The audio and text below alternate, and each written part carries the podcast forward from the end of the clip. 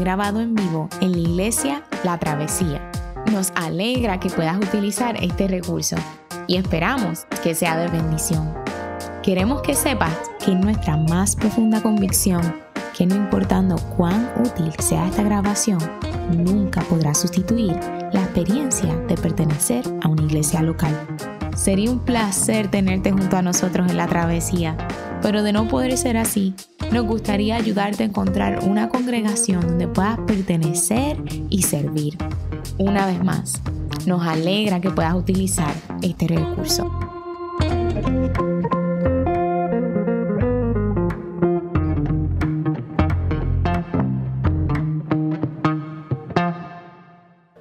Yo estoy seguro que este pasaje la mayoría de ustedes lo han escuchado predicar un millón de veces en su vida. Y les anuncio que hoy no va a haber nada distinto a ninguno de esos sermones que ustedes han escuchado. Nuestra especialidad no es innovar, nuestra especialidad es indagar y seguir consumiendo lo que es la palabra del Señor, seguir masticando, seguir buscando sabiduría en las escrituras para cimentar nuestras vidas sobre ellas. Eh, los muchachos me dieron a mí la oportunidad hoy de escoger un pasaje. Yo le preguntaba al Señor, tenía, tenía varios pasajes eh, eh, en mente esta semana, y yo decía, ¿cuál es un pasaje que nos va a ayudar a nosotros como iglesia para mirar a este año que se acerca, o este año que ya llegó y está apenas comenzando? Que nos dé dirección, que nos ayude como iglesia a establecer prioridades, y esta parábola vino a mi mente uno de esos días que estaba buscando. Y quisiera que miráramos esta parábola con eso en mente. Las parábolas son bien interesantes. Jesús las utiliza muchas veces para enseñar a través de todo su ministerio. Son analogías narrativas estas historias que Jesús utiliza para comunicar verdades espirituales acerca del reino de Dios. Son muy sencillas de entender para el corazón que está dispuesto, pero muy profundas y tienen algo inmensamente valoroso. ¿Valoroso? Son un disparate. Eh, valioso, muchas gracias. ¿eh? valeroso, yo aprendí eso en Bayamón cuando me criaba por allá. Eso no, saquen eso de sus diccionarios. Pero interesantemente, como vimos en el texto de las palabras, aunque hay una multitud, hay dos grupos, está la multitud y están los discípulos las parábolas van a tener un efecto diferente y el efecto que tengan va a depender del estado del corazón del que la escucha. Algunos esconden, para algunos la parábola va a ser una manera de esconder la verdad para que no la vean porque sus corazones no están listos para verla, no están dispuestos a escuchar las palabras de Dios. Y es muy triste. Quienes endurecen en su corazón las parábolas le van a esconder las verdades y los misterios del reino de Dios. Pero para quienes tienen un corazón abierto, y es mi oración que cada uno de ustedes y yo en esta mañana tengamos un corazón abierto, para esos, para los que se consideran discípulos de Jesús, las parábolas tienen un valor inmenso. Van a revelar para nosotros las verdades y los misterios del reino de Dios de una manera en que tú no puedas volver a mirar al mundo de la misma forma.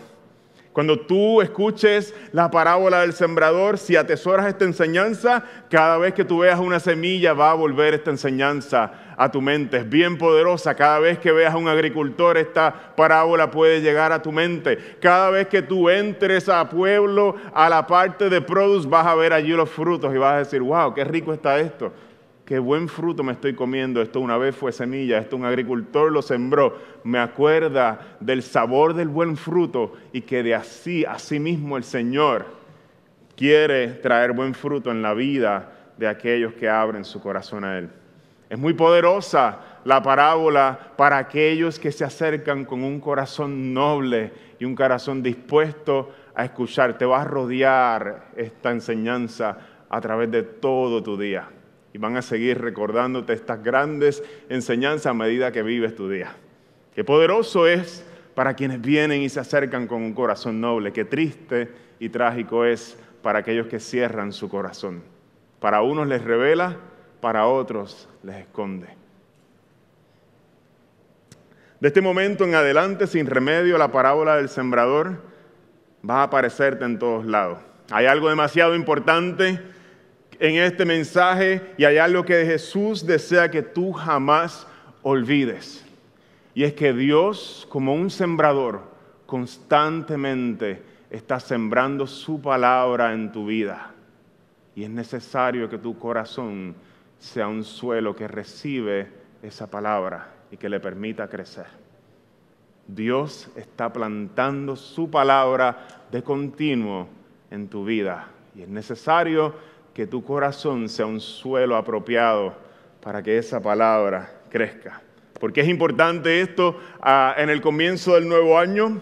Mis hermanos, porque hay muchas cosas, nos enseña esta parábola, que hay muchas cosas que van a entorpecer o impedir que tu vida rinda frutos en este año. Vamos a darle para atrás. Hay muchas cosas que el año pasado se metieron en el medio e impidieron que tú y yo diéramos fruto en nuestra vida. Si haces memoria y pasas un ratito, vas a descubrir algunas de esas. Y el Señor en esta parábola las va a hacer explícitas y nos va a enseñar qué es aquello que impide que tu vida y la mía den fruto. Algunas de esas cosas son ordinarias, otras son más extraordinarias. Quisiera comenzar explicando algunos de los elementos de esta parábola, de esta eh, curiosa historia. Primero, ese nos menciona, es el sembrador. Y a pesar de que el sembrador, escuche bien, es el personaje más importante de esta parábola, no es el enfoque de esta parábola. En otras palabras, el enfoque no está en el sembrador. ¿Por qué es el más importante? Porque el sembrador es Dios mismo, es quien está esparciendo su palabra para que sea escuchada y recibida en los corazones. Él es quien trae la semilla, Él es el que puede hacer los grandes cambios en las personas. Sembrador lo podemos ver también como Jesús, la segunda persona de la Trinidad, quien es la imagen de Dios, a quien nosotros podemos ver cuando queremos ver a Dios. Él es quien sale al campo y con paciencia, con paciencia va esparciendo la semilla. Cual agricultor, cual agricultor va sembrando y el deseo de su corazón es ver que cada semilla sembrada produzca mucho fruto. Ese es el deseo del sembrador. Siembra de manera generosa y desea ver crecer esa semilla y desea, desea que todos puedan disfrutar del fruto de esa semilla. El segundo elemento en esta parábola es la semilla. Y nos dice Jesús que la semilla es la palabra de Dios. Y hay algo inmensamente valioso en esta ilustración, en este, esta metáfora de hablar de la semilla como la palabra de Dios. Hay algo poderoso contenido en una semilla muy pequeña. Un gran árbol comienza con una pequeña semilla muchas veces. En otras parábolas se compara el reino de Dios, dice el reino de Dios es como una semilla que se planta y luego crece. Una, semilla de mostaza, la más pequeña, se vuelve en, una, una planta muy grande y frondosa. Dice, hay algo poderoso en la semilla. Lo que está sembrando en los suelos tiene la capacidad de crecer, multiplicarse y dar una gran cantidad de fruto. Todo este potencial está contenido en una pequeña semilla. La palabra de Dios, mis hermanos, tiene la capacidad de hacer que tu vida y la mía sean como plantas que crecen, florecen y producen una gran cantidad de fruto. Ese poder está en la palabra del Evangelio que el sembrador riega de manera continua. Ese poder está en la palabra que nosotros acabamos de leer hoy. Ordinario con un poder extraordinario contenido dentro de ella. La palabra nos dice el apóstol Pablo, miren lo que dice el apóstol en el capítulo 1 de Romanos, a la verdad, no me avergüenzo del evangelio, pues es poder de Dios para salvación para la salvación de todos los que creen. El poder de Dios está contenido en sus palabras, en el mensaje del Evangelio y puede traer salvación a todos los que lo reciben y creen en Él. Hay gran poder en la palabra del Evangelio. Miren lo que dice Isaías, el Señor hablando. Así también, la palabra que sale de mi boca no volverá a mí vacía, sino que hará lo que yo deseo, dice el Señor, y cumplirá con mis propósitos. En cambio, el fruto del Espíritu es amor, alegría, paz, paciencia, amabilidad, bondad, fidelidad, humildad y dominio propio. Y no hay ley que condene estas cosas. Esa semilla que nos habla la parábola es la que es capaz de producir todos esos frutos que acabamos de ver en nuestra vida. Todos esos frutos, simple y sencillamente, si los vamos a resumir, nos hacen parecernos a Dios porque ese es el carácter de Él mismo. El fruto de Dios en nuestra vida se ve de esa forma y está contenido en la palabra de Dios, la palabra del Evangelio. ¿Habrá una buena tierra donde pueda crecer esa palabra?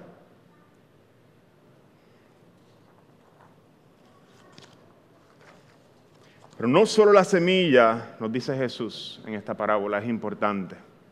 Para un crecimiento fructífero, esta semilla necesita un suelo apropiado en el cual pueda crecer y finalmente dar fruto. Lo he dicho unas cuantas veces, si llevas escuchando sermones eh, en la travesía, me encanta cuando yo veía a mi esposa levantarse a las 5 de la mañana a decompactar el suelo en casa. Yo decía, yo no, entiendo mucho de esto de agricultura, pero ella es agrónomo. Así que ella se levantaba muy temprano y, yo la veía ahí dándole con la picota al suelo porque quería sembrar sus batatas, ahora tiene maíz sembrado allí en casa. Me decía, es que tengo que cavar por lo menos dos pies. Yo decía, dos pies, tienes que cavar dos pies al terreno. Me dice, sí, lo tengo que preparar y lo tengo que decompactar para que este terreno pueda darle espacio a las semillas, la tierra esté suelta y no se sienta, eh, las semillas no tengan, no pasen tanto trabajo echando raíces. El suelo es el último elemento que se discute en esta parábola y es precisamente el estado de ese suelo, como me decía Cecilia, el que va a determinar si la semilla puede crecer y dar frutos o no. El suelo tiene que estar preparado. De esto va a depender si la semilla muere, seca, si la planta rinde una gran cosecha o si crece un árbol que toma todo el espacio pero no te da frutos. Como todos los frutos que caen de mi palo de mango, yo no sé por qué, me mudé a una casa donde hay un palo de mango gigante y todos los mangos se caen verdes y ninguno me sirve para nada. Y se vuelve un estorbo. El suelo, familia de la travesía, en esta parábola es tu corazón. La parábola tiene como intención que examines el estado de tu corazón. Tú me preguntas, ¿acaso esto no es una iglesia reformada? ¿Acaso aquí no creemos en la predestinación de que Dios es quien hace toda la obra, de que Dios me escogió desde antes de la fundación del mundo, de que yo estoy seguro en Cristo completamente? Y yo te voy a decir, sí. Y también creemos que la Escritura nos dice que tenemos que preparar nuestros corazones. Y eso no lo hacemos con nuestra fuerza, lo hacemos con el poder del Espíritu Santo en nuestra vida. Dependemos completamente de Dios, pero nuestra responsabilidad es importante.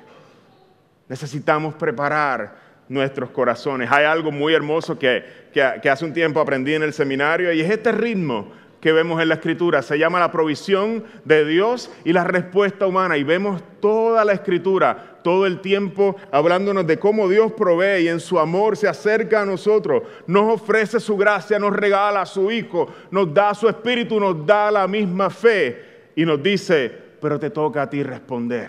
Te doy todo eso, pero te toca a ti extender tu mano y creer. Te toca a ti apropiarte de todas esas cosas es el ritmo de la escritura, de la provisión divina y la respuesta humana. Nos toca a nosotros recibir el regalo de la vida eterna que Dios nos ofrece. Y de eso se trata esta parábola. Dios se acerca a plantar una semilla inmensamente poderosa en nuestras vidas, pero es absolutamente necesario que tú y yo respondamos y que nuestros corazones se conviertan en un terreno fértil. ¿Cómo llegamos a tener un corazón fértil? Es la pregunta que quisiera que consideráramos esta mañana. ¿Cómo nosotros llegamos al final de este año 2021 y miramos hacia atrás y decimos, veo fruto de Dios en mi vida? Me parezco más a Dios. La gente de alguna forma ha, notado un cambio en mi vida. Mi esposo, mi esposa me dice, hay algo diferente en ti que antes no había. Has mejorado, el Señor está haciendo una obra en ti, se ve evidente. ¿Cómo terminamos el año y podemos celebrar lo que Dios hace en nuestra vida? A medida que avanza la parábola, Jesús va a enseñarnos cuáles son aquellas cosas que en este año van a tratar de impedir que tu vida esté llena de buen fruto. Y quisiera que comenzáramos a considerar el primer, el primer terreno, uno de los cuatro que se mencionan en esta parábola. Nos dice Jesús en el verso 5, un sembrador salió a sembrar.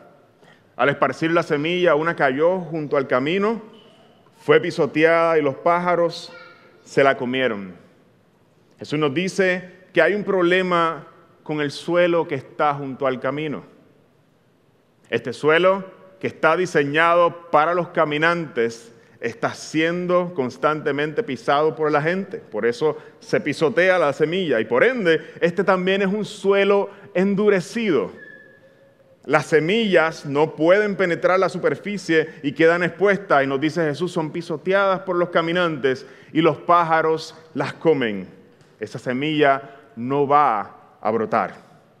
Esto me recuerda a un dicho de los agricultores. Este, Cecilia me lo compartía estos días. Me decía, los agricultores siempre que siembran hacen un rotito y echan tres semillas. Y ella me dijo, ¿tú sabes qué es lo que dicen ellos tradicionalmente? Me dicen, de esas tres, una va, va, va a brotar. Porque una, la tierra se va a quedar con ella. La otra, un pájaro se la va a llevar posiblemente. Y la otra es la que te crece. Por eso echan tres.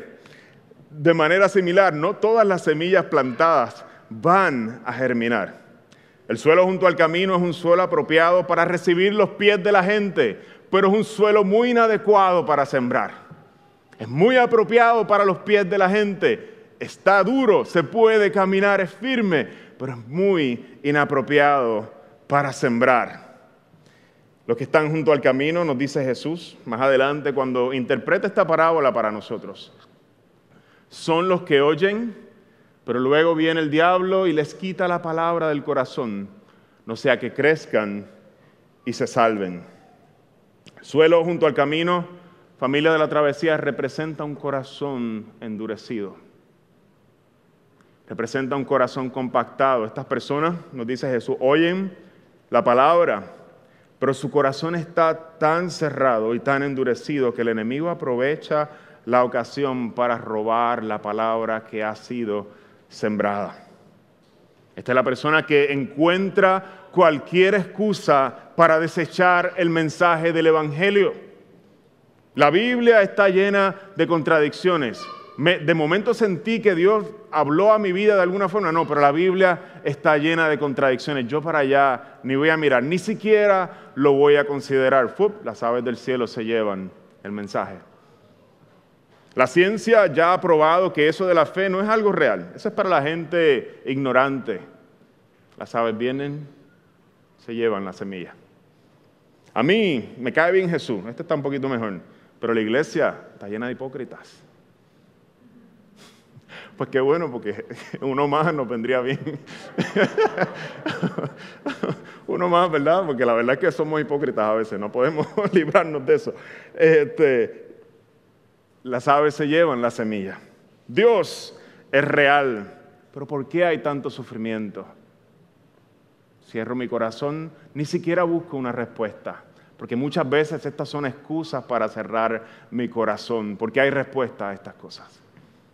Muy buenos pensadores han pensado estas cosas mucho antes que tú, gente mucho más inteligente que tú, y han encontrado buena reflexión sobre estas cosas.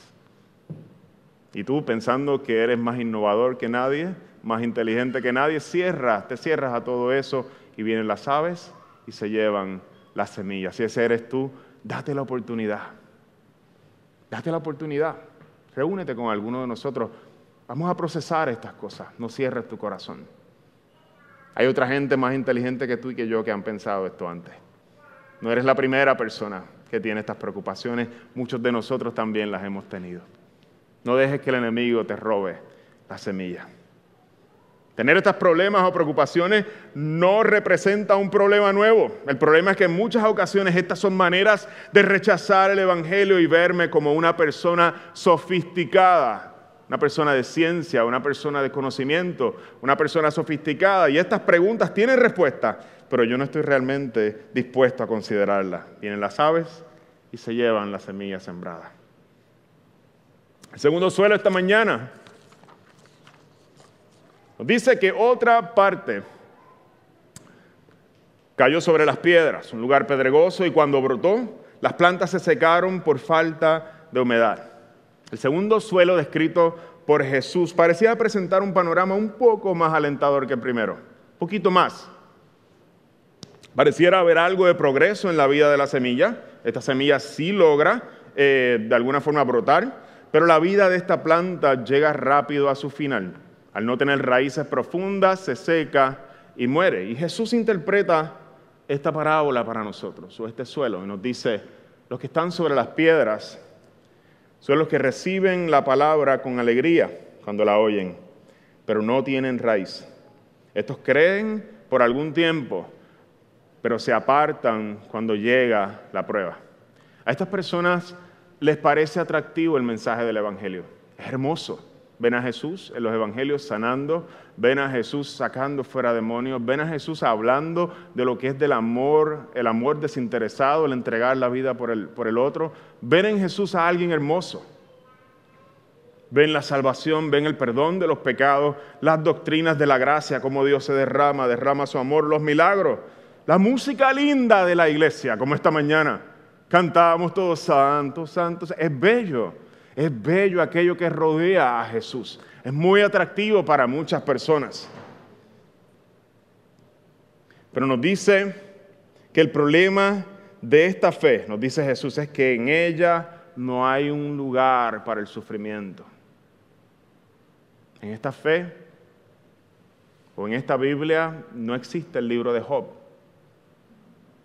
En esta Biblia no existen las persecuciones del primer siglo, no existen las persecuciones del libro de Hechos. En esta Biblia no hay ninguno de esos capítulos en el Salmo, en los Salmos que son lamentos, donde la gente clama en dolor y no saben por qué le está pasando lo que le está pasando.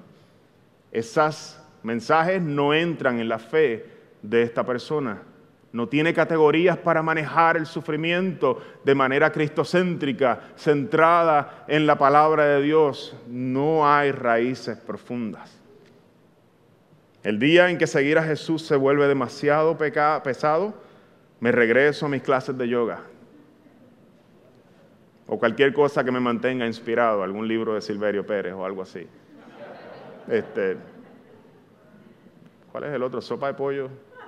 Una sopita de pollo para el alma. Busco algo, algo que, sea light, que no tenga el peso que tiene, que, que tiene Jesús, porque Jesús muchas veces nos va a estremecer. Él no es un motivador.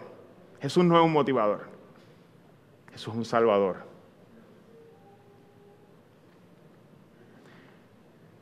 Jesús nos enseña, y esto es bien importante, que el tiempo va a encargarse de revelar que una fe como esta no es una fe real. No se ve al principio porque hay gozo y hay alegría, pero el tiempo revela que una fe como esta no es una fe real y nos invita a no tener una fe como esta. Otra parte, el suelo número 3, cayó entre los espinos que al crecer junto con la semilla la ahogaron. A diferencia de los suelos anteriores, en este terreno la planta puede echar raíces de manera más profunda que en el anterior. Pero hay otras plantas con raíces más profundas en este suelo. Estas otras plantas compiten, me decía mi esposa, por los nutrientes del suelo. No son infinitos. Los nutrientes del suelo dan solamente para unas cuantas plantas, no dan para todo lo que tú siembras ahí necesariamente. También compiten por la luz del sol y terminan estas otras plantas cuyas raíces son más profundas y son más altas, terminan ahogando la palabra de Dios, que es la planta sembrada, la que quisiéramos que diera fruto. Jesús interpreta este suelo para nosotros. La parte que cayó entre los espinos son los que oyen, pero con el correr del tiempo los ahogan las preocupaciones, las riquezas, y los placeres de esta vida. Y la tragedia es que nunca maduran. Esta persona conoce la palabra de Dios. Pero el tiempo, al igual que el anterior, va a revelar cuáles son las cosas que tienen raíces más profundas en su corazón. Nos dice Jesús las preocupaciones. Jesús nos dice, hay algo que tiene raíces más profundas en su corazón, el dinero. Ah. Gente está en la iglesia, nos dice Jesús. esos no mueren. El problema es que nunca van a dar fruto. Nos dice Jesús, los placeres. Nunca, las preocupaciones nunca les dejan descansar en el cuidado de Dios. Siempre andan preocupados, la ansiedad los domina, la ansiedad de la vida los consume. Siempre andan cansados, siempre tomando todos los asuntos en sus manos, terminan cansados. Estas personas están en la iglesia, pero no confían en el Señor. Miren las aves del cielo, le dice Jesús a estos discípulos. Ellas no trabajan, no siembran, y el Padre Celestial las alimenta. Miren los lirios del campo, no hilan, no cosen, y ni siquiera Salomón con toda su gloria se vistió como uno de ellos. Y así hace el Señor con las aves y con las flores que mañana no van a estar. No hará más por ustedes, personas de poca fe. Es necesario aprender a descansar en el Señor. Podemos estar toda la vida en la iglesia y nunca descansar en el Señor, en su cuidado. Qué cosa más irónica. Que el Señor nos tiene que ayudar a descansar. Porque las preocupaciones nos están ahogando y no nos dejan dar fruto. Si ven que mi tono cambia, es que esta es mi lucha particular. El amor al dinero el amor a nuestra carrera, el amor a nuestro éxito, a veces tiene raíces más profundas que nuestro amor por el Evangelio y nuestro amor por Dios. Y no es que no amemos esas cosas. El problema es que tienen raíces más profundas que nuestro amor por el Señor. No están organizadas alrededor de nuestra fe, sino que nuestra fe está organizada alrededor de estas cosas. Hay un problema de prioridades ahí. Y Jesús nos dice, esta gente está en la iglesia pero aman tanto su éxito que nunca los vas a ver madurar. Se van a quedar ahí, van a llenar el banco, nunca van a cambiar. Nos dice también, describiéndonos esta gente, los placeres, me dice, esta gente no está dispuesta a luchar contra aquellas cosas que son placeres que la escritura nos enseña que son dañinos. No todos los placeres son dañinos. Pero hay unos que la escritura abiertamente enseña que son dañinos. Dice, no están dispuestos a entrar en esa pelea y su fe se va a quedar inmadura siempre. Nunca van a sufrir, siempre se van a quedar inmaduras. Y esto es una gran tragedia. Es que toda la vida puedes pasar en la iglesia y nunca madurar, nunca cambiar. A medida que se mantiene uno echándole más agua y alimento a otras semillas, jamás la semilla de la palabra de Dios en nuestra vida va a dar fruto. La buena noticia es que esa no tiene que ser tu vida hoy. Jesús nos muestra un cuarto suelo. Nos dice, pero otra parte cayó en un buen terreno y allí brotó y produjo una cosecha del ciento por uno.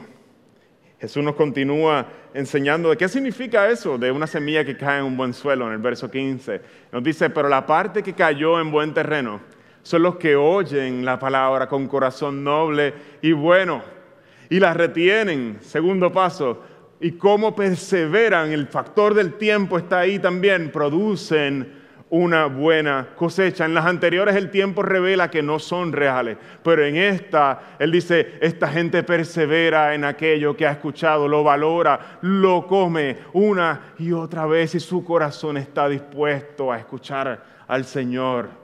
Y esos van a recibir una buena cosecha. Esta persona no solamente escucha la palabra, mira el orden, recibe también la palabra y deja que la palabra eche raíces profundas en su vida. Esta es la persona que toma el tiempo para dejar que la palabra de Dios, la palabra del Evangelio, desarrolle raíces profundas en su corazón, que todo lo demás se organice alrededor de su fe cristiana. La vida de esta, persona se convierte en algo así como un buen palo de aguacates. ¿A quién no le gusta un palo de aguacate que esté forradito y cada época te empieza a dar un montón de aguacate? que puedas compartir con los demás. ¿No da gozo eso en tu vida? ¿A quién no le gusta un buen palo de quenepas? ¿A quién no le gusta un buen palo de chinas mandarinas? Yo tenía uno en Mayagüez y me dolió cuando nos mudamos, porque era una chulería. Y en casa tengo uno de panas, pero están demasiado altas, así que se caen y no las puedo aprovechar. Pero ese palo también es bien bueno. Unos totoncitos de pana a esta hora con un vistecito no, no sería nada mal, ¿verdad? la belleza de la gente que están descritas por este suelo es que la vida, el corazón de estas personas rinde muchos frutos. Y todos los que comen de su fruto se alegran. Los frutos no son cosas que estaban escondidas dentro de ti, son frutos de Dios. Son frutos de Dios que se empiezan a manifestar en tu vida el fruto del Espíritu que veíamos antes, y la gente comienza a comer y es un deleite vivir con gente que da fruto de Dios en su vida y es lo que Dios desea para su iglesia. Que en cada espacio que tú estés otros puedan comer del fruto de Dios en tu vida y que Jesús sea revelado a ellos por medio aún de tu conducta en el lugar donde vives, en el lugar donde trabajas. Que la gente pueda decir, hay algo que me gusta, hay algo que como aquí cada vez que tú llegas que me gusta y me atrae. Y es bello, es bello cómo el Señor quiere hacer esto en nuestra vida. Y dicho esto, Jesús exclamó, el que tenga oídos para oír, que oiga. El que tenga oídos para oír, que oiga. Familia de la travesía, necesitas prestar atención a esta parábola en el comienzo de este nuevo año. Mejor dicho, necesitamos prestar atención a esta parábola en el comienzo del nuevo año. Hay secretos espirituales revelados aquí que Jesús desea que tú jamás olvides. Que desde hoy, cada vez que tú entres y siembres algo en tu casa, cada vez que vayas al supermercado y veas allí las frutas y los vegetales, cada vez que te comas una china, cada vez que te comas una buena batata, cada vez que disfrutes de una raja de aguacate o te tomes un buen jugo de chinas frescas, tú digas, wow, qué rico es el fruto de la labor de un buen suelo, de una buena semilla. Y yo quiero que mi vida también pueda ser una vida que dé estos frutos a la gente. Las parábolas pueden ser una manera de esconder un mensaje para ti si te endurece, o puede ser una manera de que cada vez que tú veas una de estas cosas recuerdes lo que Dios está haciendo en tu vida y te motive.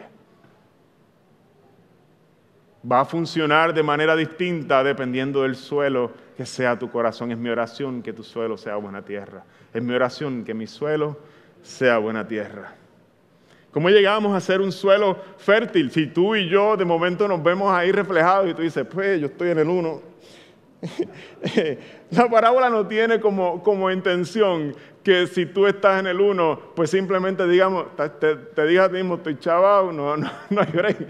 La palabra no tiene una intención de ser meramente descriptiva. El, el, la, digamos, el, el, efecto retórico es una manera fancy de decir eh, el, el efecto que busca causar en esta eh, en la gente la parábola es que si tú estás en el terreno 1, te muevas y empieces a tomar pasos para llegar al terreno 4, para llegar a ser otro terreno. Es como el efecto retórico de yo decir fuego aquí bien duro, no sería que todos ustedes me digan y digan, sí, fuego, F-U-E-G-O, fuego, sí. No, es que tú salgas corriendo. Así funciona el discurso. Cuando Jesús te dice, si tu mano derecha te hace caer, córtatela, no te está diciendo que te la cortes realmente, te está diciendo, toma en serio las cosas que te hacen caer. Y así, de, así de radical es la imagen que quiero usar para que entiendas el peso de lo que se está comunicando. Si tú vas y te cortas la mano, entendiste mal a Jesús. ¿Verdad? No, seríamos un montón de mancos, como decía Gerson el otro día, marcos y tuertos aquí, porque realmente ¿quién no tiene una parte de su cuerpo que le haga caer. Así que en ese sentido, el efecto retórico de esta parábola es que si tú descubres que estás en uno de los primeros tres suelos en el día de hoy, tú digas, yo no quiero estar ahí, Señor. Yo no quiero estar ahí. ¿Cómo llegamos a ser un suelo fértil para la palabra de Dios que es eh, eh, sembrada en nuestra vida? ¿Cuál es la receta para convertirme yo en una persona deliciosa? Yo quiero ser una persona deliciosa, llena del fruto de Dios en mi vida. ¿Cómo lo hago? Te diría que esta receta no es una lista de pasos como las que encontramos en Google cuando estamos buscando algo para cocinar. Lo que va a dictar si tu suelo es un terreno fértil o no, si tu suelo es un terreno productivo, es tu relación con ese sembrador. ¿Y cómo así, Yamil?